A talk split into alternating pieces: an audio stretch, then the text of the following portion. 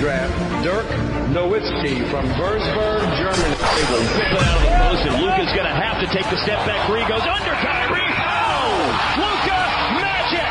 The Dallas Mavericks are NBA champions. The first title in franchise history. Sejam todos bem-vindos a mais uma edição do Mavscast. Meu nome é André Lucas, do Mavs Brasil, e hoje é dia de falar do início de temporada do Dallas. É, a NBA finalmente começou e nesse episódio vamos falar muito sobre as primeiras impressões do time nesta primeira semana de liga. Para me acompanhar nesse bate-papo, eu conto com a presença do meu grande amigo Joaquim Oresco. Tudo bem, Joaquim? E aí, André, beleza? Vamos para mais um Mavscast aí, já nem sei qual, qual é o número desse. Falando bastante de Mavs, a gente nem gosta quase, né? É, só um pouco, né? É, além disso, outro velho conhecido aqui do Mavscast é ele, Guilherme Amorim, vulgo Tradução NBA. E aí, Guilherme, beleza? Porra, depois da vitória de ontem, tá beleza, né, mano? É, só, só, lembrando né, que o Guilherme deixou de assistir o primeiro jogo porque ele preferiu assistir o Flamengo na Libertadores. Cara, um adendo que... existem 82 jogos do Mavs na temporada, mais os playoffs. Ver o Mengão passando o trator no Grêmio é experiência Não, tá tranquilo, tá perdoado. Dessa vez tá perdoado. É, por fim, temos também um convidado muito especial hoje, representando o perfil e atividade mais antigo do Mavis em português, Noah Almeida, do Mavis Underline Brasil, ou Dallas Mavericks Brasil. E aí, Noah, tudo bem? Seja bem-vindo, cara. E, e aí, galera, minha primeira vez aqui, é meu segundo podcast, também na mesma animação do jogo de ontem. Uma coisa louca. É isso aí, todo mundo bem animado pelo jeito com esse início do Mavis. Nesse episódio a gente vai falar muito sobre os primeiros jogos da temporada, Luka Doncic, Kristaps Porzingis, aqueles role players maravilhosos e muito mais. Tudo isso depois da vinheta. Mavs, da, da, da, da, da, da. get up and make some noise. Mavs, da, da, da, da, da, da. get up and make some noise. Mavs. Então para começar, é, só vou fazer um pequeno resumo aqui do que, que foi a temporada do Dallas até agora. Quatro jogos, três vitórias, uma derrota. Primeira, primeiro jogo foi contra o Washington Wizards, no dia 23, em Dallas. Começou o jogo um pouquinho sofrido ali, com o Washington dominando a partida. No segundo quarto, o Mavis virou e passou a dominar o placar, vencendo por 108 a 100. Dois dias depois, lá em New Orleans, todo mundo esperando aquele confronto entre, entre Luca e Zion, né? O Zion, infelizmente, estava machucado. Ainda assim, foi um grande jogo, um jogo bem equilibrado, com o Luca decidindo no fim com uma bola de três maravilhosa. Mais uma vitória do Mavis, 123 a 116. No último domingo, Dallas Mavericks e Portland Trail Blazers em Dallas. Jogão também grande partida de Damian Lillard e CJ McCollum. É, o Dallas também com uma grande partida, mas no finzinho ali o Lillard acabou decidindo e dando a vitória para o Portland. E mais recentemente, ontem, lá no Colorado, Dallas Mavericks e Denver Nuggets. Denver estava invicto, 3-0 na temporada. Kristaps Porzingis e Luka Doncic não jogaram nada e ainda assim o o Neves conseguiu a vitória por 109 a 106, uma vitória muito comemorada, muito surpreendente até, né, devido à força do Denver lá, lá, lá no Colorado. E aí acabamos essa primeira semana aí com três vitórias e uma derrota apenas. O que, vocês acharam do desempenho do Mavis até aqui? É, foi decepcionante, dentro do esperado, além das expectativas? O que, que vocês, é, quais foram as primeiras impressões do, de vocês sobre o time nessa primeira semana. Começando por você aí, Joaquim. É, essa, essa temporada ela vai ser estranha, né? Porque eu acho que em alguns momentos a gente vai se surpreender positivamente. Em alguns momentos o Dallas vai mostrar que é um time novo ainda, né? Como no jogo de ontem que o Lucas, o Lucas, o Luca Doncic uh, mostrou que é novo ainda, mostrou a, a, verdadeira idade dele, não, não aquela idade que ele demonstra em quadra geralmente, que parece que tem 30 anos e que domina o jogo completamente. Ontem, contra o Denver, ele mostrou que, que tem 20 anos, né? Que em alguns momentos vai sentir que o jogo dele não vai entrar e em alguns momentos a gente vai se surpreender como, como ontem também, com Jalen Brunson, De, Delon Wright, é, a, a, minha expectativa no início de temporada era brigar por playoffs, e continua sendo essa. Mas eu tenho me surpreendendo, tenho me surpreendido positivamente com a postura do time em quadra, que tem, tem procurado marcar com mais intensidade, ainda que falhe em muitos momentos, na maior parte dos momentos. É, tem brigado por rebotes na, no lado ofensivo da quadra, tem tentado rodar a bola no perímetro. É, o time não depende mais só do Luka Doncic. Tanto que ontem quem brilhou foi Jalen Brunson e Maxi Kleber. É, eu acho que o Dallas vai fazer uma temporada para brigar pro, pelos playoffs, mas não mais do que isso. É, o que já é algo muito bom para a gente, diante das últimas temporadas em que a gente vinha sofrendo muito, né? Exatamente. E você, Guilherme, a gente tem acompanhado aí né, os seus posts lá no Twitter, no Twitter e pelo jeito está bem empolgado com o time, apesar de, de sempre lembrar né, daqueles erros que a gente já conhece bem, né? É, então, sempre quando começa a temporada do Dallas, um pouco antes de começar, eu sou sempre muito cauteloso, porque eu, não gosto muito de hypar o time para depois ser uma decepção. Quando a gente draftou o Luca, eu fiquei calmo, falei, não, ele vai vir com calma, ele não vai vir causando impacto imediato. Aí a gente pegou o Porzingis, aí eu falei que ele tá voltando de lesão. Só que, mano, o time tá jogando muito bem nesse começo, muito bem, isso tá me surpreendendo muito. Tipo, o Porzingis, ele chegou nos três primeiros jogos dele, já jogou pra caramba. Eu achei que ele não ia jogar tanto assim no... depois de ficar dois anos parado. Aí Delon Wright, que pô, não sabia como ele ia se encaixar no esquema, ele jogou pra caramba, em, em... principalmente contra o. Acho que foi contra o Portland que ele fez 20 e poucos pontos, eu acho, vindo do banco. Então, assim, tá surpreendendo muito, muito positivamente o Dallas. Até o jogo que a gente perdeu, a gente jogou muito.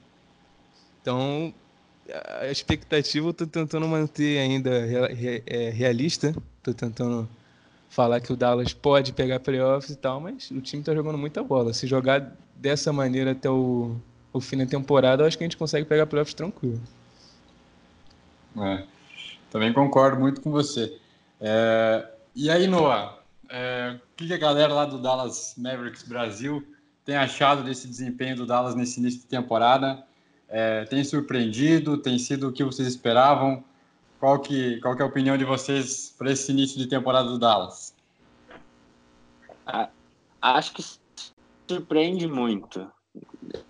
Eu não esperava muito o jogo acirrado com o Portland, principalmente aquela run, eu acho que foi de 14 a 0 ou 16 a 0 no primeiro e segundo quarto. E ainda mais a vitória de ontem, que o banco foi excepcional. É, eu tô gostando bastante do, do, do, do e do Bronson, do jeito que eles vêm do banco e até são titulares, está rodando muito bem o jogo. O Max também é aquele pivô, ele não é o pivô que a gente queria, mas está sendo o que a gente está até precisando para os jogos. E ontem eu, eu arrisco dizer que ele ganhou o jogo pra gente com aquele toco. Daí, por Zings e Luca, Luca mantém o mesmo nível, tirando o jogo de ontem, que é muito caso à parte, o Porzingis vem me surpreendendo bem, porque é um negócio de voltar de lesão e já voltou com média de 20 pontos por jogo. É, você comentou aí da, do desempenho né, já individual do Luca e do Porzingis. É, o que vocês estão achando do Luca nesse início de temporada? Né? Ele estreou como rookie na temporada passada, destruindo, tendo médias aí é, bem semelhantes à do LeBron, é, batendo recordes. É, e aí a gente sempre espera que ele dê, né, ele desse mais um salto aí para chegar nessa temporada um pouco mais pronto. O que, que vocês têm achado desse início dele nessa, nessa temporada? Vocês acham que ele melhorou em alguns pontos? O que, que ainda precisa melhorar? Quais foram as impressões de vocês sobre o Luca? Começando por você, Guilherme. Então, é, como o Joaquim falou no começo, o Luca, tipo, ele decepcionou muito no jogo contra o Denver, porque a gente cria expectativas absurdas da inteligência dele e tal, aí ele tem um jogo muito abaixo no, no finalzinho ali. Só que eu acho que o, o, que eu tô gostando dele é que ele tá, tipo, ele pegou aquele já, aquele embalo do final de temporada dele, então ele não tá mais ficando fora das ações, ele não está deixando de participar do jogo. Tem vezes, inclusive, que a gente até está achando que ele tenta demais sozinho. Então, essa confiança que ele está tendo com 20 anos de idade num time que exige vitória, né? O Dallas é uma franquia que exige vitória. E, e cara, ele está chutando bem lance livre. A gente está reparando que ele está acertando bem mais. Lance, tipo, tirando os dois que ele errou contra o Denver no finalzinho. Ele está acertando bastante, ele está conseguindo fazer o, a armação do time, principalmente quando não está jogando com o Curry, que não arma muito bem, tipo, no sentido de passar para os companheiros. Ele está fazendo muito bem. Então eu tô, eu tô, bem satisfeito com esse, com esse começo dele. Eu acho que ele está evoluindo aos poucos, porque ele já é muito polido, não tem muito que esperar que ele vai evoluir muito de uma temporada para outra. Essa vai ser a evolução dele, ele vai naturalmente progredindo com o tempo. É, é isso, né?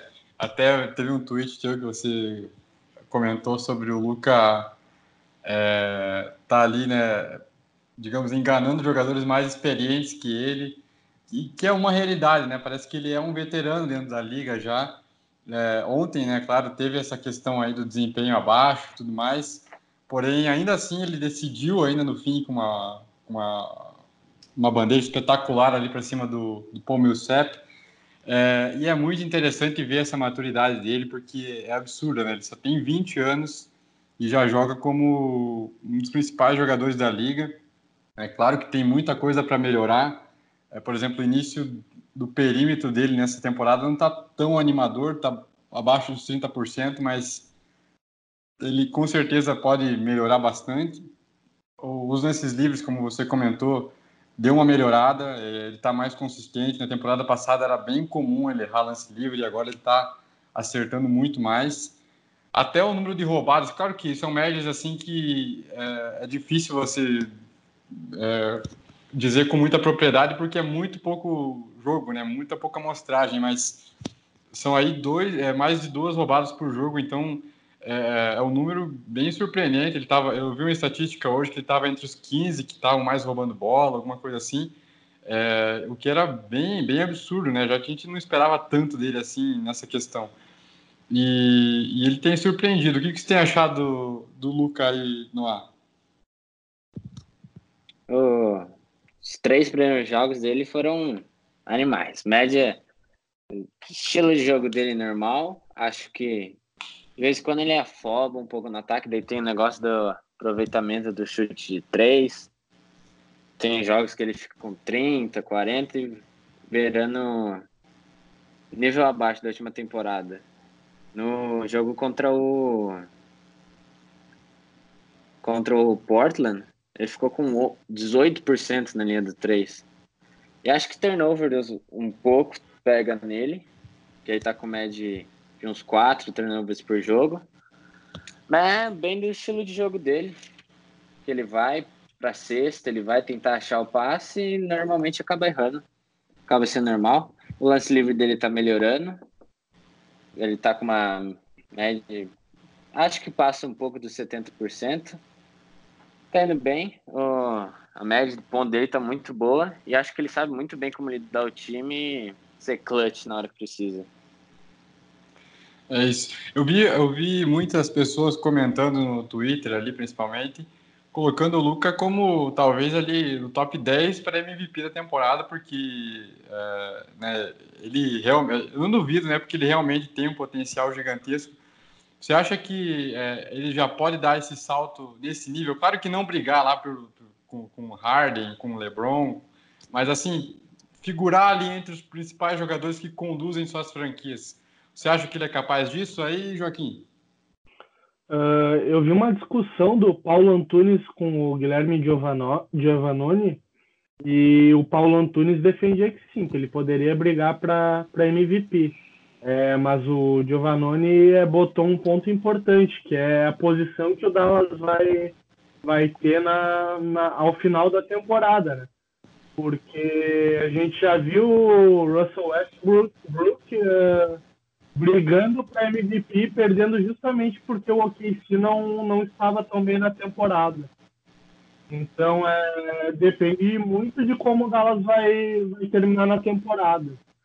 E tem alguns pontos que eu acho que ele pode melhorar ainda. É, o principal é que eu acho que às vezes ele, ele prefere arremessar de três a tentar uma infiltração. E ele é muito bom infiltrando, ele encontra bons passos quando ele infiltra. E eu acho que ele poderia tentar, em alguns momentos, ao invés de insistir nos arremessos de fora, é, infiltrar para finalizar na sexta ou então encontrar um colega é, de time bem colocado para arremessar. É, isso até é interessante porque depois do, da, da, derrota para o Portland, é, o Luca deu uma entrevista dizendo que ele ficou muito decepcionado com ele mesmo porque é, o Portland já tinha estourado o número de faltas, então qualquer contato que tivesse ali, provavelmente os, Wizards já dariam falta, né? Nem precisaria ser um contato muito grande. É, e aí, ele, na, na, na, posse de bola final, ele tentou a bola de três e ele, e ele questionou ele mesmo, né? Dizendo que é, Portland estava com, com, com, o número de faltas estouradas, então ele deveria ter partido para agressividade no aro, né? Tentar uma jogada mais, uma bandeja, uma enterrada, enfim, para tentar um contato e pelo menos conseguir os lances livres. E aí, contra o Denver, no jogo seguinte, é, ele, ele, fez exatamente isso, né? O Denver também estava com, com, com, o número de faltas estouradas, ele estava mal do perímetro, e aí ele partiu para dentro e fez dois pontos bem importantes ali no final. Então, dá para ver que é, ele tem um, um, uma maturidade muito impressionante. De um jogo para o outro, a gente notou ali a diferença nessa questão, né? Do, de, do momento decisivo, ele pensar um pouquinho mais em vez de ele tentar uma jogada que é mais típica dele optando por uma jogada que talvez não desse cesta, mas conseguisse ali um contato e alguma, algum lance livre. Isso é muito interessante porque mostra né, o quão é, acima ele é né, para a idade dele. É, outro grande destaque do Dallas nesse início de temporada tem sido o Porzingis, né, que a gente criou uma expectativa enorme. É, a principal movimentação de Dallas na temporada passada, trocando o time titular inteiro, com exceção do Lucas, para buscar o Porzingis. Então, foi uma aquisição que, que foi uma grande aposta né, do, do Mark Cuban, do Donnie Nelson. É, sacrificou ali o Dennis Smith Jr., é, alguns, alguns jogadores ali, né, como Wesley Matthews, DeAndre Jordan, é, além de escolhas de draft futura, tudo isso para trazer o Porzingis, ainda absorveu contratos como do Tim Hardaway Jr. e do Courtney Lee, e agora finalmente ele estreou totalmente recuperado da lesão. Totalmente recuperado da lesão que ele sofreu há dois anos atrás. É, e tem mostrado um desempenho bem surpreendente na minha visão, né? Porque um jogador que estava dois anos parado e, e, voltou com uma, uma intensidade bem interessante. O que, que você tem achado do Kristaps Porzingis nesse, nesse retorno dele aí, Joaquim? Uh, eu, eu acho que ele. Muitas vezes você pontuou isso, e acho que até o próprio Guilherme pontuou, pontuou isso no, no Twitter dele, que o Porzingis ele força, às vezes, a bola de três de longe. É, como contra o Denver ele forçou em alguns momentos. É, no entanto, uh, ele e o Luca têm procurado uh, fazer jogadas combinando entre eles, pick and roll, uh, tem, tem tido uma movimentação interessante. Pelo tempo que o Porzingis ficou afastado, ele voltou muito bem. É. Eu já tive algumas lesões de joelho, tá certo? Não sou profissional, mas eu sei o quanto, quão difícil é psicologicamente e fisicamente voltar de uma lesão de joelho e é algo super complicado. E pelo tempo que o Porzingis ficou fora, ele voltou muito bem, muito bem mesmo. É tanto que muita gente questionava se, se a movimentação que o Dallas fez para trazer o Porzingis seria interessante é, é, com a lesão que ele sofreu. ninguém sabia se ele voltaria a jogar em um nível alto, tendo ele 2,20 metros e 20 de altura, é, passado por uma lesão tão séria quanto essa. E ele tem se mostrado bem forte, é, ganhou força em relação ao período de, do New York Knicks. Ele ganhou massa muscular, a gente vinha acompanhando nas redes sociais enquanto ele vinha treinando para isso. É, para a posição que ele joga de ala, pivô, às vezes até de pivô, é, é, foi interessante essa força que ele ganhou. E ele consegue jogar de costa para cesta, é, fazendo fadeaway parecido com o do Dirk, é, consegue se movimentar, consegue arremessar de longe. Se Dallas conseguir aproveitar o máximo poten potencial que ele vem demonstrando, é, vai ser um jogador que vai fazer total diferença. Nos três primeiros jogos, sem ser esse com, contra o Denver, ele e o Luca combinaram para aproximadamente 60 pontos. Então, a expectativa minha, pelo menos, era boa com ele. E o que ele vem demonstrando, é, depois de tanto tempo afastado, é, tem, tem correspondido a tudo que eu imaginava que ele pudesse entregar em quadra, André. É isso aí, eu concordo bastante com o que você disse. É, só para até pontuar, né, o Porzingis nesses primeiros quatro jogos teve média de 22 pontos, praticamente 8 rebotes, 2,5 tocos, 43% de, de, de field goal, 33% de 3 e 73% do lance livre.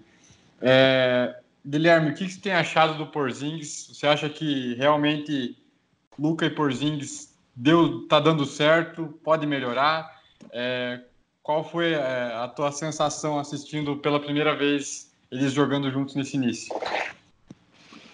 Então, como eu falei com, quando, com a chegada dos outros caras, eu fiquei surpreso com contra a química esse time está mostrando em quadra. E mesmo, o mesmo vale para o Porzingis e para o Lucas. Tipo, eles já estão se comunicando bem mais naquele pick and roll deles. O Porzingis está começando a, a se integrar mais no esquema ofensivo. Eu acho que ele ainda está meio, meio jogado ainda muitas vezes. Tipo, é, e, e, por exemplo, contra o Denver, que ele podia estar tá partindo para dentro bem mais, ele não, não era envolvido nas ações, aí ele pegava uma bola do perímetro chutava de qualquer jeito.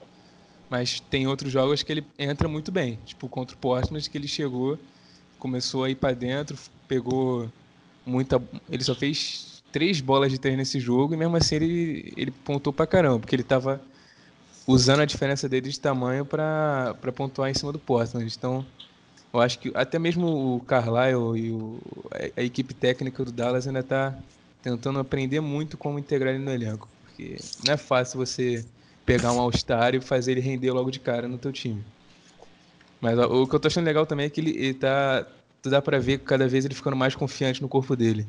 Tipo, primeiro jogo ele foi bem calmo, ele só ficou tentando bola do perímetro, não se arriscava muito. Aí o tempo tá passando, a gente tá começando a ver ele pulando pra tuco, tá começando a ver ele pulando para umas, pra enterradas, para rebote. Com o tempo ele tá, ele tá ficando bem mais agressivo, né? E a esperança é que ele continue saudável até o, o fim da temporada, né? É. é e, e, você, Noah? É, o que, que você tem achado do desempenho do Porzingis? É, foi uma grande adição aí do Dallas, com certeza. E, e, e como que você tem visto essa química aí com o Luca, né? Você acha que tem dado certo, ainda pode melhorar? Qual que é a tua visão desse assunto? É, é muito bom porque, principalmente para jogo de pick, and roll, se coloca o Porzingis lá embaixo, o Porzingis em cima, qualquer bola ele vai meter. Ele tem um, ele ainda tá com uma porcentagem meio baixa para arremesso de três, que ele força um tanto de bola, mas, mas a bola dele cai bastante. Do Luca também, que é esse negócio do pick and roll que dá muito certo. Acho que o Porzingis começou meio lento por causa do. de até medo de machucar de novo. Por isso, tanta bola de trade em alguns jogos. Eu tô gostando bastante dele no, em evolução no, no garrafão defensivo. Dois primeiros jogos, acho que ele teve poucos rebotes, mas agora ele já, já deve estar tá com uns 10 por jogo. 8, 10 por jogo, alguma coisa assim. E ele tá defendendo bem. Acho que Portland ele defende, conseguiu defender bem o perímetro até dentro. E ele tá indo muito bem pro toque. Ele, ele, quer ir pra, ele quer defender e quer parar bem os adversários. Acho que ele com certeza ele e Luca um dos melhores duos agora da NBA.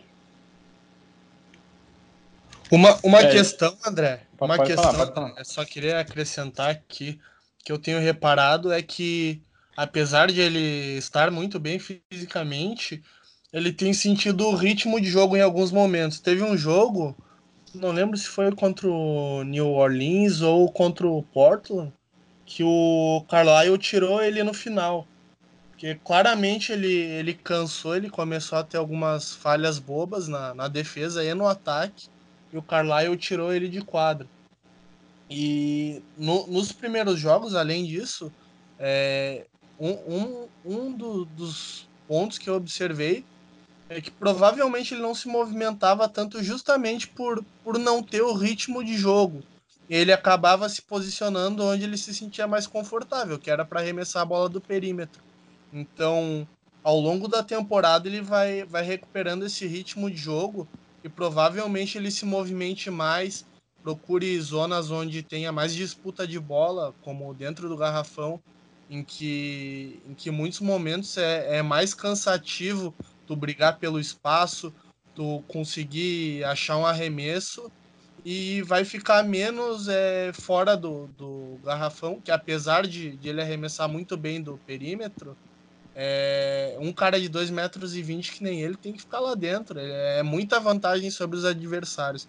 Se ele dá um pulo na, na, na vertical, na horizontal, para qualquer direção, ele vai ter vantagem sobre o adversário. Então é, é muito, muito importante que ele esteja dentro do garrafão na maior parte do jogo. É, ele só, eu, a meu ver, ele só tem que se posicionar fora quando, quando tiver algum pick and roll com o Luca e o espaço se fechar, ele volta e aí ele vai ter espaço para arremessar de fora. Mas ele pode se posicionar lá dentro para levar vantagem sobre os adversários. É, e é muito isso que vocês comentaram, né? É... No começo, assim, dá para ver nitidamente, assim, que ele tá, tava um pouco mais receoso de, de ir para o contato físico com, com os outros jogadores do garrafão e, e, optou ali por ficar mais fora do, no perímetro, explorando a bola de três, mas aos poucos ele está começando a, a, a, encarar esses duelos mais físicos e, né, e, claro, a gente sempre fica receoso aí por uma nova lesão, mas é, tem dado gosto de ver né, ele na defesa, dando vários tocos aí, e é muito interessante porque a cada jogo que a gente cobre, é, né, tem sempre o perfil do outro time lá, sempre cobrindo também, e em todos os jogos, é, algum perfil do, do, que cobre outro time, né, no caso do Blazers, do Pelicans, é, sempre vem comentar né, que, que eles ficaram impressionados assim, como, com, com, com, essa relação aí né, entre Luca e Porzingis, porque é muito difícil parar. O Luca ele é um armador mais alto do que a maioria dos armadores, então já é uma vantagem. Geralmente o ala tem que marcar o, Luca. E aí, né, ele tem a bola de fora, tem a infiltração, ele cria para ele mesmo, ele cria para os outros. E o Porzingis, ele tem 2,20 metros, e 20, que é muito absurdo. Eu não consigo me acostumar é, a ver o Porzingis em quadra, porque ele é muito alto, né? Então, é, é engraçado ver os jogadores partindo para uma bandeja e tá lá o Porzingis, é, é muita desvantagem, né? Até o Lillard, no, no final do jogo contra o Dallas, me surpreendeu bastante porque ele partiu umas duas, três vezes e conseguiu fazer a sexta, porque, né, e é surpreendente porque eu, eu sempre vejo assim, Porzinho dando toco no pessoal, e, e, em algumas ocasiões, como, como contra o Pelicans, nitidamente os jogadores pararam de atacar o garrafão porque estavam receosos de tomar mais tocos do Porzingis, então é muito absurdo a altura dele, mas ao mesmo tempo ele também pode sair do garrafão, é claro que ele ainda não está tendo um desempenho tão satisfatório assim na bola de três, mas né, ele, mete aquela uma bolinha ou outra, é, faz um, um fadeaway, igual o Joaquim destacou, é, e é muito difícil parar. Então é uma dupla que se conseguir se entrosar bem ali e, e explorar o potencial máximo de cada um, é, é, é para ser assim um dos melhores duos da NBA com certeza. É, e muito interessante também essa sua visão, Joaquim, de alguém que sofreu uma lesão e, e né, sabe como que é o processo psicológico, principalmente, porque às vezes o cara pode até recuperar fisicamente, tá 100%, mas sempre tem aquele medo de voltar a se lesionar e ou então ficar com medo de partir para um novo contato e voltar a sentir alguma coisa. É, é algo que realmente deve incomodar bastante, né? Talvez, talvez essa seja a parte mais difícil, né? Porque nas conversas que eu tive com médico, fisioterapeuta, fiz, fiz tudo certo, acabei me aposentando do basquete, né? Mas uh, o fator psicológico é muito importante, porque você deixa de fazer alguns movimentos por medo, receio, é, e o seu próprio corpo acaba é, é, mudando os movimentos é, de, de queda, de, de corrida, de mudança de direção, é, fazendo um movimento diferente do que seria o correto é, por receio. Então, é, o fator psicológico é muito importante. Se o atleta não está confiante para retornar, ele não, o ideal é ele não retornar, é ele buscar essa confiança e só assim ele retornar. Isso com certeza tem sido importante para o Porzingis, porque eu tenho, tenho visto que ele tem, conforme vão avançando os jogos, é, como vocês destacaram aí, ele, ele tem brigado mais, ele tem ido mais para infiltração, ele tem tentado mais tocos em que o adversário está mais próximo e pode ser que ele caia de mau jeito. Então, é, tudo indica que o psicológico do Porzingis está 100%, assim como o físico parece estar, e isso é fundamental para ele. É isso aí. É, e agora partindo então para um assunto, para outro assunto que tem eu acho que agradado muito, surpreendido muita gente também, que é a questão dos role players do Dallas, né? É, claro, a gente sempre bateu na tecla aqui na off-season, né? É, que, que, que houveram boas adições, que as renovações foram importantes. Mas, Guilherme, você esperava uma produção tão grande desses jogadores coadjuvantes aí nesse início? É, eu tô meio dividido porque Assim, eu definitivamente sabia que o, o, a profundidade do elenco do Dallas estava sendo muito subestimada. Porque tu viu os comentaristas americanos, aqueles analistas de, da ESPN americanos falando: ah, o, o Dallas não tem muito elenco tirando o Porzingis e o Luca, não sei o que. Eu, eu, sabia que o Dallas tinha um, o Jalen Bronson ia poder ser bom do banco, eu sabia que tinha aqueles caras do ano passado, o Finney Smith, o Paul, o Kliber, eu sabia que todos esses caras iam jogar. Mas, por exemplo, eu não sabia que, que o Seth Curry ia jogar tão bem logo no começo. Porque a experiência que eu tive com ele em Dallas é que ele era produtivo no banco, mas ele não era esse cara que, que eu confiava hoje para ser meu titular. Aí eu não sabia também que o, que o Justin Jackson ia ser usado dessa forma bem, assim, que ele tá jogando bem. Aí teve o, o Wright, que também o Delon Wright chegou encaixando muito bem. Assim, eu sabia que a gente ia ter um, um elenco forte, só que, pô, a gente fez 61 pontos. O banco fez 61 pontos contra o Denver. Eu não sabia que ia ser tão forte assim logo de começo, né?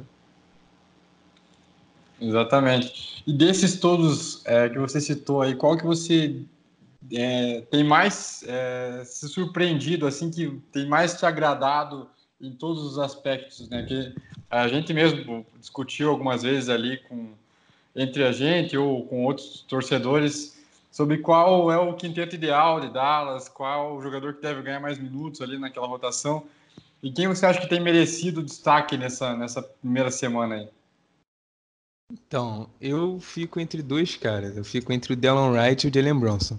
Por quê? No começo da temporada, antes de começar a temporada, eu fiz a previsão que o Jalen Bronson ia ser o terceiro melhor jogador de Dallas, se eu não me engano. Eu não sei se eu falei isso no Twitter, mas eu, eu achava que ele ia ser o terceiro melhor jogador do time. E, pô, ele entrou muito bem, muito bem. Ele lidera o banco muito bem, ele tem uma, uma confiança, uma inteligência que a gente está vendo quando ele joga do banco, a gente vê muito ele, ele conseguindo liderar a segunda unidade.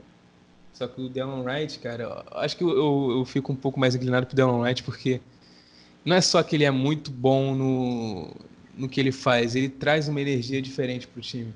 Tipo aquele, aquele jogo que ele que ele fez 22 pontos, que ele estava roubando bola, que ele estava correndo na transição, que ele basicamente ele sozinho elevou o nível do, da, do time que estava em quadra com ele e o time conseguiu segurar até o, as estrelas voltarem. É, ele joga com essa energia na defesa, ele ele faz uns pontos de contra-ataque que, que levanta um pouco a moral do time. Então, pô, ter um, um cara desse no elenco para que a gente teve, que a gente não teve bem ano passado esse cara para levantar o time. O mais próximo que eu consigo pensar é o Dwight Powell, quando ele fazia aquelas enterradas de maluco dele que o time levantava junto com ele e o Finney Smith no máximo, mas ter esse cara no elenco que briga por rebote, que, que faz umas jogadas defensivas que elevam a moral do time é muito importante. Então, eu acho que eu dou um destaque para ele no começo. É, eu acho que é bem isso, e o, e o, legal é que assim ele contribui de diversas maneiras, né? Ele tá pontuando bem, é, ele tá pegando rebote, dando assistência, controlando o jogo quando o Luca tá bem marcado ou quando tá no banco, é, roubando muita bola, até metendo bola de três, que nem era uma característica que ele tinha no, no Raptors ou no Grizzlies. É, ele tá, tá indo muito bem. Então, para mim também tem sido jogador é, dentre os coadjuvantes, com certeza assim, a, a, o que mais tem me agradado, apesar de todos terem, estarem me, agra, me agradando. E você, Noah, o que tem achado desse, desse elenco que está dando suporte aí, né, para o Luca e para o Porzingis? É, só para né, contextualizar, o Luca, o Luca e o Porzingis, né, cada um, o Luca tem 25 pontos, o Porzingis 22 de média, e aí você tem o Delon Wright com 11, e aí tem Seth Curry, Jalen Bronson, Tim Hardaway Jr. e Maxi Kleber, todos com 9, acima de 9 pontos de média. Isso é muito importante porque mostra o quão é, consolidados esses jogadores estão se mostrando ser, né? Tem entrado bem em praticamente todos os momentos e ajudando bastante. É, o que, que você tem achado desse, desses coadjuvantes de Dallas aí, Noah? esse negócio dos, dos role players, três jogadores com 10, né, três jogadores com 9, quatro jogadores com 9, daí dois, três com 10. Meu treinador fala umas coisas assim, tipo, no Dallas vai ter o Doncic e o Porzingis. Os dois vão ter 20, vão ter 20 pontos por jogo, algo assim, 25. Você sabe que vai acabar acontecendo. É muito difícil você vai tentar defender e tal, ele, você consegue segurar um pouco, mas é muito importante esses pontos dos caras, dos caras que não tem um holofote. Tipo, 4, 6, 8, esses pontos acabam contribuindo muito para o final do jogo. Que é, e também é o trabalho deles, né? Eles são o suporte do time. Eles têm que fazer os pontinhos deles e ajudar os principais jogadores. O, o backcourt do Dallas, eu tô gostando pra caramba. O Dallon, Bronson, Luca e o Curry tem todos jogado muito bem. Principalmente Bronson e Dallon, tanto faz se forem titulares ou se vierem do banco. Acho que o, o Bronson acaba vindo do, do banco para liderar o segundo time. Eu acho que ele lidera muito bem. Ontem ele foi demais no tempo que jogou é até um pouco estranho, porque ele só jogou uns 15 minutos contra o Nuggets e foi muito importante pro jogo. O... Falando de role player mesmo, eu penso muito no Tim Hardaway. Porque ele é um cara, ele é o cara inconsistente do time. Você não tem muita ideia do que esperar dele. Ele tá com uma média até que boa de pontuação. De vez em quando irrita, não tem como não se irritar com ele. Mas ontem ele jogou bem. E de vez em quando eu fico um pouco bravo com o Carlisle, porque ele joga muito. Tem jogo que ele joga muito tempo. O, o Kleber, eu falei mais cedo aquele negócio de importância dele no nosso garfão. E o cara que eu já gostei. Eu apostei um pouco nele ano passado, depois da trade com o Kings, que levou o Barnes embora, graças a, graças a Deus, que foi ótimo pro Dallas. Acho que o, o time poderia ser pior com o Barnes ainda no time. Jesse Jackson. Ontem ele acertou tudo que tentou e acho que ele deveria ter mais minutos. Ele, o, a mecânica de arremesso de, de três dele é muito rápida e bem eficiente. Ele sabe muito bem como cortar para cesta. A maior parte das bolas que ele mexe lá dentro é tudo aqueles tabelão cheio de inteligência. Nem sei como explicar. Ele mexe a bola lá no alto sempre cai, quase sempre cai. O Courtney Lee acho que vai abaixando bastante a participação dele no time. E ainda te, temos caras que não jogaram, que são o Boban e o JJ Bareia. DJ Bareia nesse time, talvez não tenha muito tempo. Acho que o Boban deveria ter tempo. Ele ainda não jogou, que eu não entendo muito bem dele ainda não jogar, porque é um cara de 2,20, né, velho?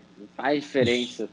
Pelo menos pro susto de dar medo para os caras cortarem, sempre vai dar. Só de ter por imagina dois caras de 2,20, velho. Se não tivesse a regra dos três segundos, eu mandava os dois lá dentro de ficar com o braço para cima e não deixava ninguém cortar. Ia ser muito um em cima fácil, do outro assim. que, que acabou. Nossa, é, é, é muita altura, velho. Acho que o Boban mesmo já fez aquela. Já enterrou e ficou tipo, pendurado no ar e pé no chão. É muito roubado. é, é, a profundidade de elenco do Dallas tá muito boa e me surpreendeu um pouquinho. É, tô gostando bastante. É, você segue nessa mesma opinião, Joaquim? É, o, o, Noah falou aí né, do Tim Hardaway, que eu acho que é um consenso aqui que é o jogador mais odiável do elenco, não só pelo salário, mas por ter uma confiança exacerbada né, em momentos que não precisaria ter. É, mas, por outro lado, os pontos positivos são muitos, né? Como o Noah e o Guilherme citaram aí, são vários jogadores, praticamente o elenco inteiro aí tem contribuído, só o Dwight Powell que está voltando agora, que fez o primeiro jogo dele ontem, e como o Noah destacou, o Boban e o, o Balek ainda não jogaram, o restante está jogando bons minutos, é, contribuindo bastante na defesa, no ataque. É, o que, que você tem achado aí dos coadjuvantes de Dallas? É, primeiramente, o Boban eu imagino que vai jogar mais contra times que não tenham transição rápida é, Jamal Murray, é, Gary Harris, é, são jogadores do Denver Nuggets que, que fazem uma transição muito boa e infiltram muito bem.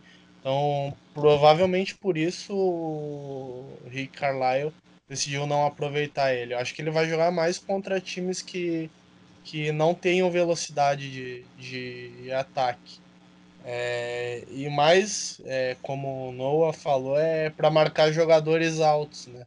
Talvez se, se a velocidade do Denver não fosse tão alta, ele poderia ser usado para marcar o Jokic, por exemplo.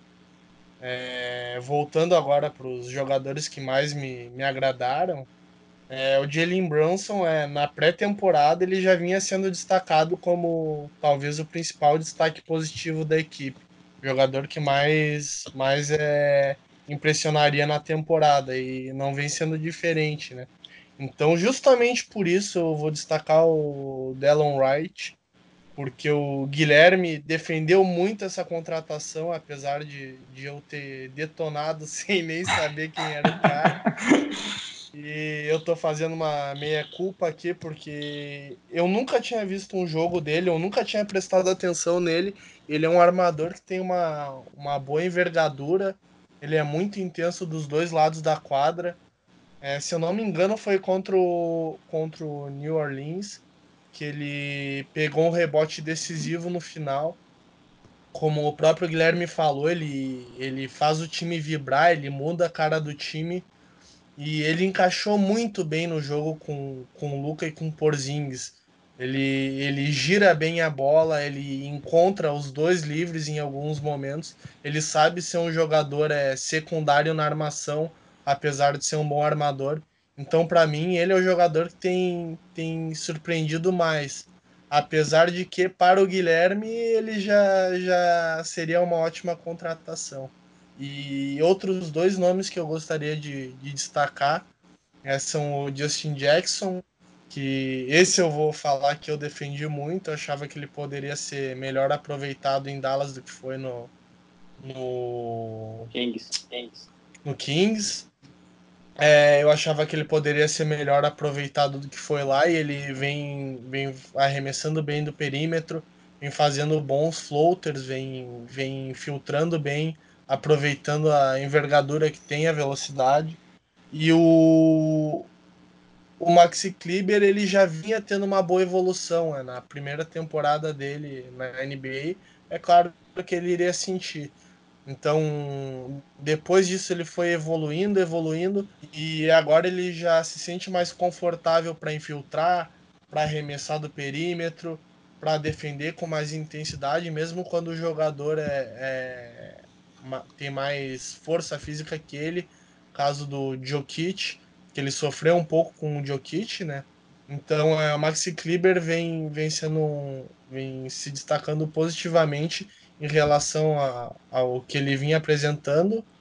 E, e esses são os caras que, que para mim é, é o Jalen Brunson, Maxi Kleber e Delon Wright que, que vão fazer total diferença no banco de reservas.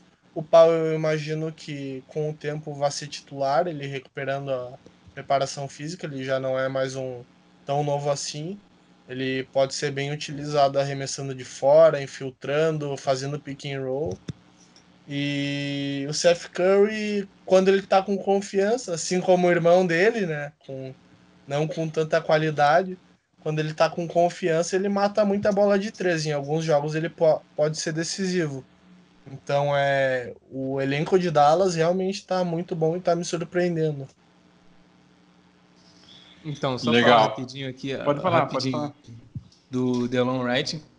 Ala pivô, né? Tipo. É. é assim, Bom, não dá pra entender. É um Knicks. Né?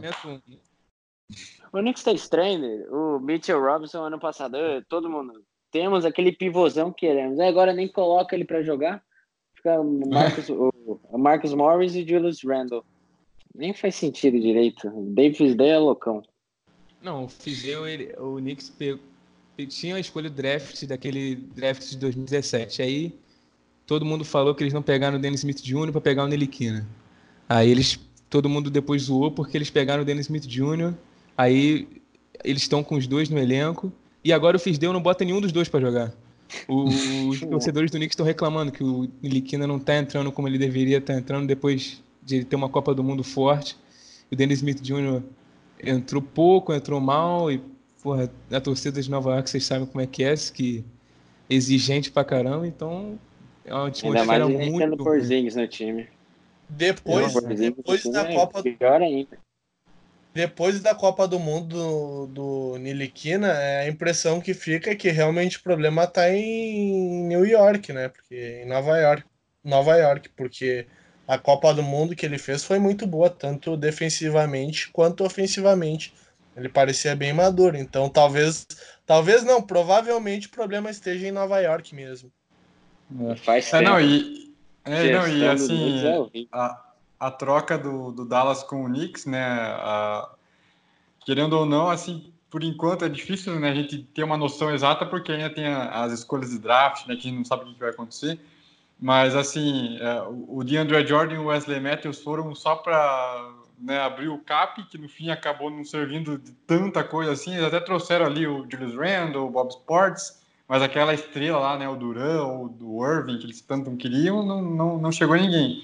E aí, assim, o Dennis Smith acaba sendo, tipo, o único ativo realmente que, que participou dessa troca, assim, que por enquanto poderia ter um valor real agora para o Knicks e, e ele não tem jogado, né? Então, é, assim, dá para ver a, a organização da franquia, né? Tipo, eles pegaram o Dennis Smith apostando que ele seria um bom valor aí, mas chega na, na off-season e contratam mais armadores, aí não, sabe quem que eles colocam para jogar, então é, é, é complicada a situação do Knicks. Até aproveitando esse gancho, é, o que, que, vocês têm achado do, da NBA, né, no geral? É, quem tem surpreendido, quem que tem decepcionado?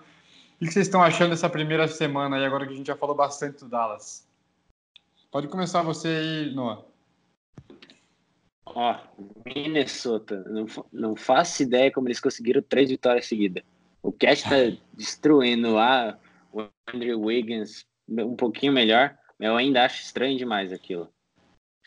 O, o meu minha aposta de Rookie of the Year tá decepcionando um pouquinho. Teve o Ja, ele teve três jogos bem, bem mais ou menos lá no Memphis. Isso contra o que ele meteu 30 pontos e aquele tocão no Kyrie. Daí, de, pensando em decepção, não tenho muita certeza em decepção. O, o time que eu tinha gostado também era o. Era um segundinho, é o. Eita, me perdi, é o. O Utah. Utah tá 3-1 a vinda do Mike Conley foi muito boa para o time. Eu acho que o, o cara do momento tá entre o, o Cat e o Trey Young, que machucou. Trey Young tava carregando muito o Atlanta. Atlanta acho que perdeu um pouco de elenco, não tenho certeza, não acompanho tantos jogos. Mas o John Collins estava jogando um pouco mal comparado à última temporada. Ele era bem dominante no garrafão do Atlanta. E ontem que ele foi ter um jogão. Ah, acho que de resto, muita coisa está igual. Miami com o Tyler Hero muito bem. Toronto, ó, é, acho que um pouco de surpresa é o Toronto. Não dá para saber muito o que ia acontecer, porque todo mundo pensava que ele tava, foi bem carregado pelo Kawhi. Então, posso, posso continuar, pegar o um embalo? Pode, pode, pode pegar o embalo. Então, ele mencionou o Miami ali, eu queria falar o que, que, que o Kendrick não tá fazendo no, é, no Miami Heat. dele. O, o, o cara do nada, o que, que, o, que a gente sempre fala do Dallas, que o, o Carlisle consegue achar os talentos, o Heat também é um time especialista demais nisso, né? Eles pegaram... É, o Dan, o Dan, se eu não me engano, até é o rookie com maior pontuação até agora, né? Tipo, que coisa que ninguém tá esperava. Com 20 assim pontos. Mesmo. 20 pontos por jogo. Então, do nada o cara chegou, tá produzindo pra caramba. Aí tem o Tyler Hill também, que, todo mundo falou na época que tinha sido uma escolha muito, muito mais cedo do que esperava. Ele tá rendendo pra caramba, rendeu pra caramba na Summer League também. Então o Miami Heat tá, Miami Heat tá vindo pesado aí, né? O Dragic, é... né? O Dragic que quase veio para Dallas também, vindo muito bem do banco, com média de 20 pontos quase. Esse Miami tem, tem sido bem surpreendente mesmo. É, agora o, eles venceram acho que três partidas ou duas, sei lá, sem o, sem o Jimmy Butler. Ele voltou agora, né? Então. É, Posso falar uma coisinha do Trad? Só uma pergunta rapidão. Acho que ele. Não pergunta, mas acho que acaba o contrato dele no ano que vem. Acho que é no ano que vem, né? É, no fim dessa temporada, temporada, cara. É, pra, pra essa temporada. Eu ficaria bem feliz com, com ele vindo para Dallas, com um contrato razoável e vindo do banco. Pelo que ele está mostrando agora, seria animal ter ele no time. Que é um cara mais velho e ia ajudar bastante. Pode continuar, desculpa. Então, eu, sou, eu, eu teria ficado muito mais nervoso com, com o Mavis não ter seguido com a troca do Dragic se o Delon Wright não estivesse jogando tão bem. Então, como a gente tem um. A gente tem o quê? Quatro armadores que estão rendendo, que é o Brunson, o Curry, o Wright e o Luca. Então, eu não tô muito. não fiquei muito triste com, com o Dragas não ter vindo. Mas eu nem, eu nem sei como é que eu me sentiria com, com o Dallas indo atrás dele, porque eu acho que seria muito mais valor de trazer alguém mais com mentalidade defensiva e tal. Uhum. Mas assim, que ele, que ele tem muita bola. Ele é, ele é muito bom jogador. Ele é muito inteligente, o estilo de armador que eu gosto mesmo, de inteligente, que sabe pontuar, sabe armar. Eu gosto. É, e é, um, e é um nome natural que, assim, se o Neves for atrás na, na próxima season, vai ser, não vai ser surpresa para ninguém, porque a gente sabe, né, da relação que ele tem com o Luca. Na temporada, na temporada passada, o Neves deixou de dispensar o Salah Medir só por conta que ele tem uma boa relação com o Luca, então assim, é, o Drash, né, que foi campeão europeu lá com, com o Doncic, que já mostrou que pode dar certo jogando do lado dele. Então, assim, eu não sei se o Dallas vai chegar a fazer alguma proposta ou não, mas é um nome que com certeza vai estar entre os rumores para a próxima temporada. E se né, viesse por um contratinho pequenininho ali, a gente não sabe ainda como que vai ser né, o elenco, a questão do elenco do Dallas para a próxima temporada, mas certamente o Drash deve estar aí no radar já do, Carlisle e tudo mais. É, e você, Joaquim, tem, tem algum destaque, alguma decepção aí desse início de temporada? Uh, positivamente eu posso destacar o Minnesota é, com o Carl Anthony Towns é, jogando muita bola. É, acabou de, de, ser expulso contra o Philadelphia na primeira derrota para o time. É um papelão dele numa briga com o, com o Embiid, que também foi expulso. É, mas o Minnesota vem fazendo uma boa temporada com três vitórias antes dessa derrota é, de hoje à noite pro, pro Philadelphia. Então, positivamente, o Minnesota Timberwolves vem me agradando bastante com essas vitórias. Né?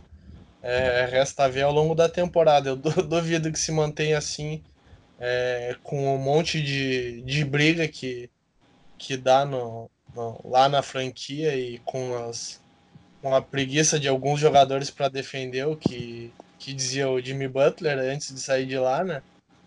E a temporada que vinha fazendo o Trey Young, Trey Young espero que continue assim é, no Atlanta Hawks. É, vinha sendo muito boa, acho que ele vai, vai comandar a equipe que, apesar de, de não ter grandes nomes além dele, é, vai comandar a equipe a, a, na briga, na, no incômodo que ela vai causar para grandes, é, grandes franquias que vão estar tá brigando lá em cima.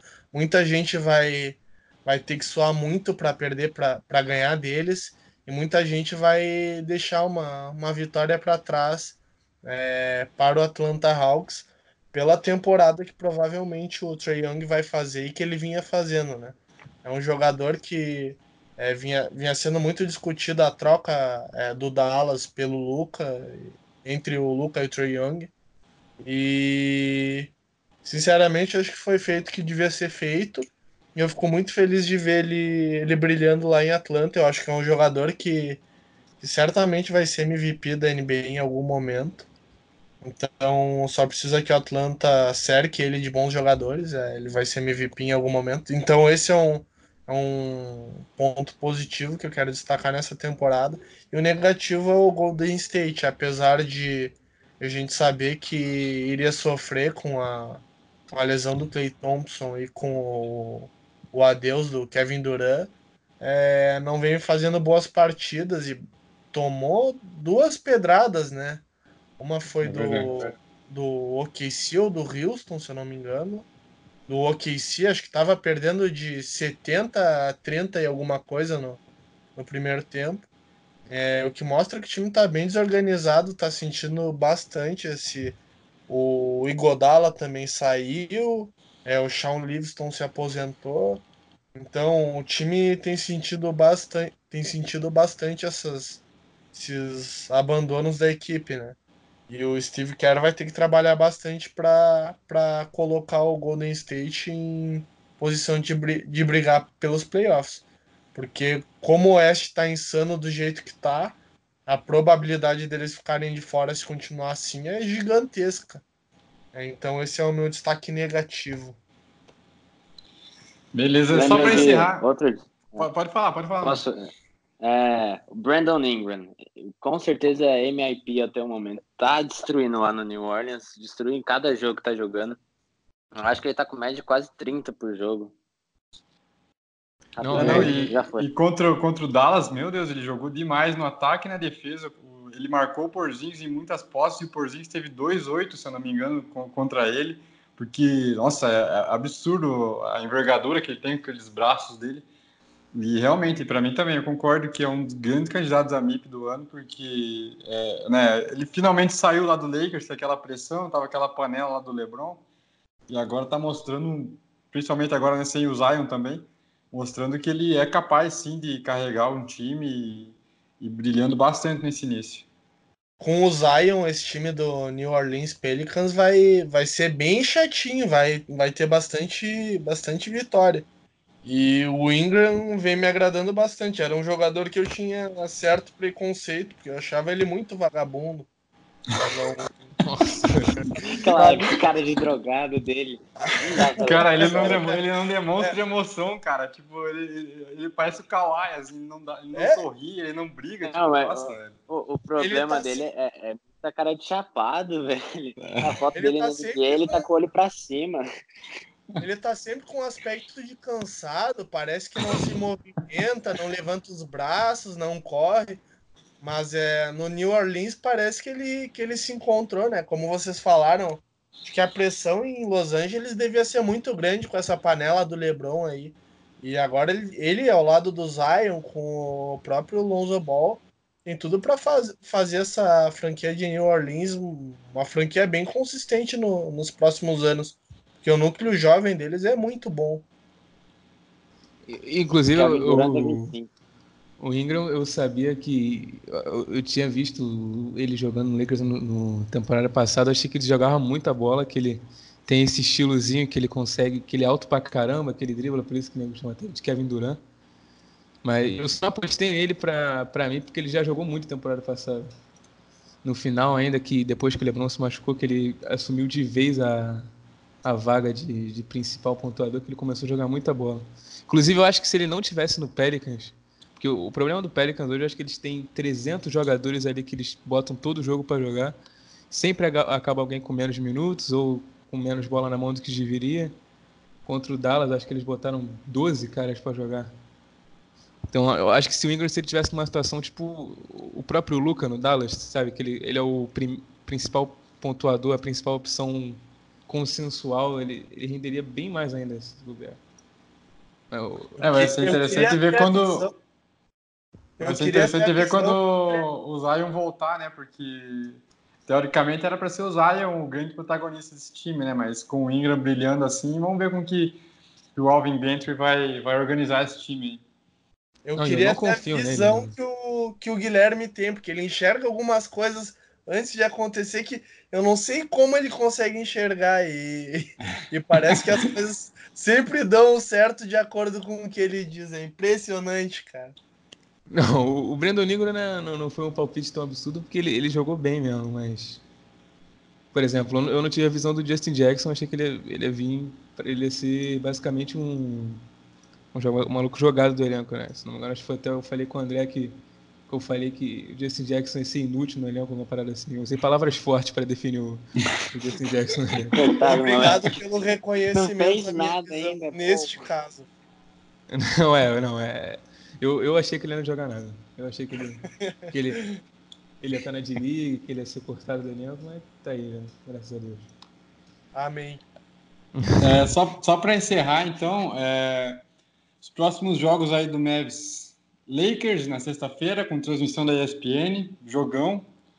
É, Cavs, Magic, Knicks, Grizzlies e Celtics. Esses adversários aí vão fechar os 10 primeiros jogos do Dallas na temporada. Eu tinha chutado antes do início da temporada que seria um 6-4, né? 6 vitórias e 4 derrotas. É, depois desse desempenho aí, né, principalmente fora de casa, que era uma coisa que o Dallas não, não conseguia ir bem na temporada passada, né? Eles ganhavam tudo em casa e fora de casa sempre decepcionavam. Mas agora já ganhou do Pelicans lá e do Denver lá, né? Dois adversários bem fortes. É, vocês acham que podem encaixar em uma sequência boa de vitórias? É, a gente tem que manter o pé no chão que vocês projetam aí para esses próximos jogos? Começando por você aí, Noah. Lakers é um jogo mais difícil, não dá para saber, porque não sei tanto do LeBron, porque vi um pessoal falando que ele tá, tendo, tá jogando bem, mas não, não excelente. Aí tem Anthony Davis. Anthony Davis é outra coisa para parar. Daí o pós-Lakers, que vai ter essa série boa, né? Knicks, Grizzlies, não nessa ordem, mas é, Cavs, né? Grizzlies, Cavaliers. É uma sequência de quatro jogos direto que dá para embalar bem. Umas quatro vitórias seria bem legal. aí acho que desses times o mais difícil vai ser o Orlando. Mas nunca é certeza o Orlando. O Orlando tem o Vuk, que seria legal no. É, teve aquela cotação no, pro Dallas, mas nada acontece no Dallas na frente. Sempre assim. e você, Guilherme, é, o que você acha? É, assim, baseado na, nas quatro partidas, a gente tem condição de ganhar qualquer um que, que tá nessas próximas partidas aí. Eu só acho que vão ter, só vai ter dois times que vai ter dificuldade real, que é o Lakers e o Magic. O Lakers, porque eles têm o Anthony Davis, que, porra, vai, eu sinto que ele vai engolir a gente, porque ele engole todos os garrafões da liga e, e a gente que só tem o Porzingis de altura para marcar ele, eu acho que vai ser uma tragédia. Eu acho que ele vai vir com uns 30, Talvez 40 pontos tranquilo. É, Talvez eu, eu, jogo eu, eu sinto que ele apanharia do mesmo jeito para Anthony Davis, porque o Anthony Davis é rápido pra caramba, então se tu bota. É, é o mesmo, é parecido com o caso do Porzingis que a gente fala, né? Que se tu botar um cara alto e lento nele, o Porzingis vai ser mais rápido, vai sair pro perímetro, é uma coisa com o Anthony Davis. Se tu botar um cara mais fraco, ele te empurra lá para dentro e, e, engole teu garrafão. Então eu, eu sinto que a gente não vai ter uma resposta para ele. Pro LeBron também, né? Não, ninguém nunca teve resposta pro LeBron. E o Orlando Magic, porque eles têm uma defesa absurda. E como eu falei, eu acho que eu cheguei a falar no Twitter que o Dallas, a arma do Dallas vai ser o ataque. E se eles vão enfrentar uma defesa do Orlando que é certinha, que tem bons defensores do perímetro, eu sinto que vai ter uma dificuldade gigante pra gente ganhar essa partida. Mas eu sinto que a gente consegue ganhar de qualquer outro aí. Tem o Knicks, tem o Memphis que estão estão tancando, tem Cleveland que também não está muito forte. Eu sinto que a gente consegue ganhar qualquer partida das próximas aí. E você, Joaquim? É, eu acho que as partidas que o Dallas vai ter mais dificuldade são contra das próximas, né? São contra o Lakers. É, até porque o Guilherme falou aí, o Anthony Davis é, vai jantar o nosso garrafão com farofa, com certeza. A gente vai sofrer muito com ele. Espero que ele faça um jogo péssimo, assim, não jogue porcaria nenhuma. É, a, a, probabilidade dele no, nos engolir é gigantesca. E o outro jogo, é, por ser no TD Garden, é contra o Boston. É, apesar de Boston é, é, ter perdido o Kyrie, imagino que a gente vai ter uma certa dificuldade, mas é o, o, mais complicado mesmo é o Lakers. O resto, como o Guilherme falou, eu sinto que a gente pode ganhar de qualquer equipe, inclusive do Lakers, mas esse é o jogo mais complicado justamente pelo Anthony Davis, não pelo LeBron, que para mim já deixou de ser o protagonista do Lakers, passou o bastão aí pro Anthony Davis. Então, contra o Lakers vai ser bem difícil. Tomara que, que Anthony Davis não jogue nada e a gente faça eles passarem vergonha em, em rede nacional. Não, é, o LeBron é só botar o Finney Smith ou o Wright no LeBron que ele vai ser basicamente anulado. Acho que a questão é que não, não, não, não tem Anthony Davis, não tem marcação do Anthony Davis. O LeBron acho que tá segurado. Aí eu falo, ah, vamos ver, vamos ver. Esse podcast, esse podcast vai ao ar na, provavelmente na quinta ou na sexta-feira. Então, assim, ou você profetizou uma coisa aí que vai ficar pra história, ou se zicou bonito agora. Ou o Lebron vai fazer 50. Tá, então eu vou, é, todo... profe... vou profetizar que o Maxi Kleber vai acabar com o Anthony Vai dar um toco no final do jogo nele, assim, ó, no, no clutch time, pra decidir pro, pro Mavis. É, vai dar um toco e a gente só pede por 20 pontos.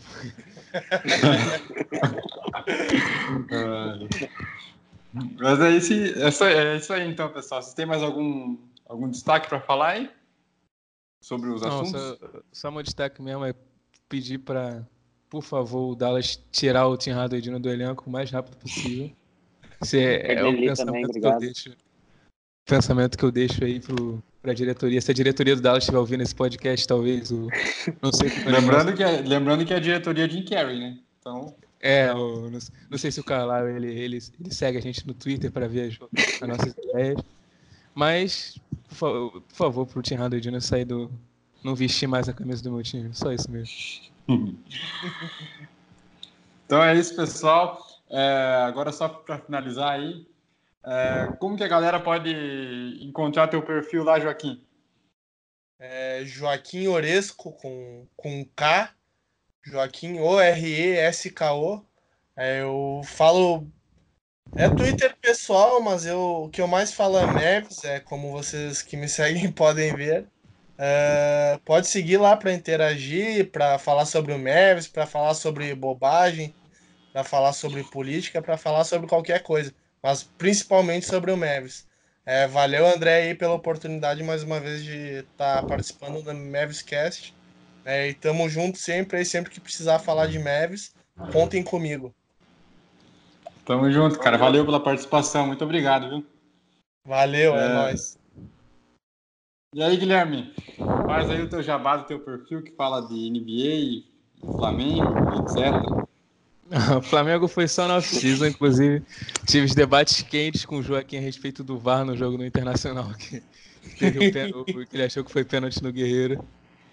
Então, é, tradução NBA no Twitter, que eu falava de futebol na off-season, mas agora é só NBA mesmo. Principalmente de Dallas, eu basicamente aceitei a realidade que eu sou um perfil de Dallas agora, só, só não tenho um nome.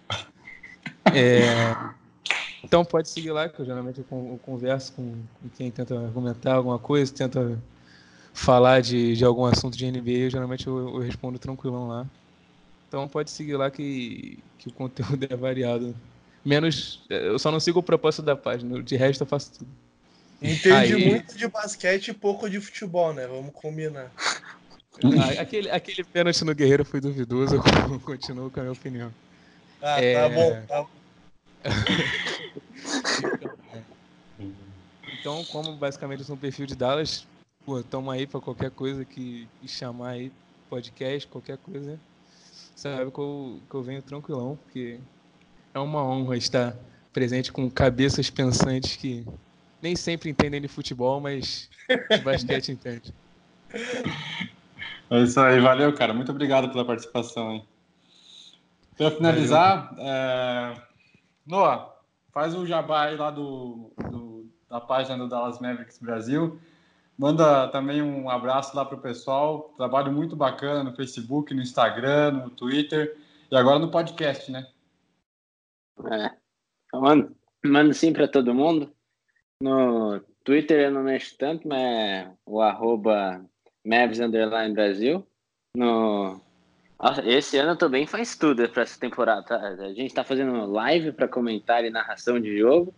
Agora tá tendo podcast da página, estou invadindo podcast de outra página. E eu sempre estou com os pós-jogos, as análises de jogo rolando lá no, no Instagram. Eu administro o Instagram mesmo, que é Dallas Mavis BR, tudo minúsculo e junto. É isso aí. Valeu. É isso aí. Valeu, pessoal. É, o meu perfil lá no Twitter é o Brasil Underline Mavis, né? O contrário do Dallas Mavericks Brasil. É, e aí sigam lá o perfil, notícias, vídeos, zoeiras, é, reclamações sobre a pessoa do Tim Hardaway Jr. E é isso aí. Valeu, pessoal. Até uma próxima.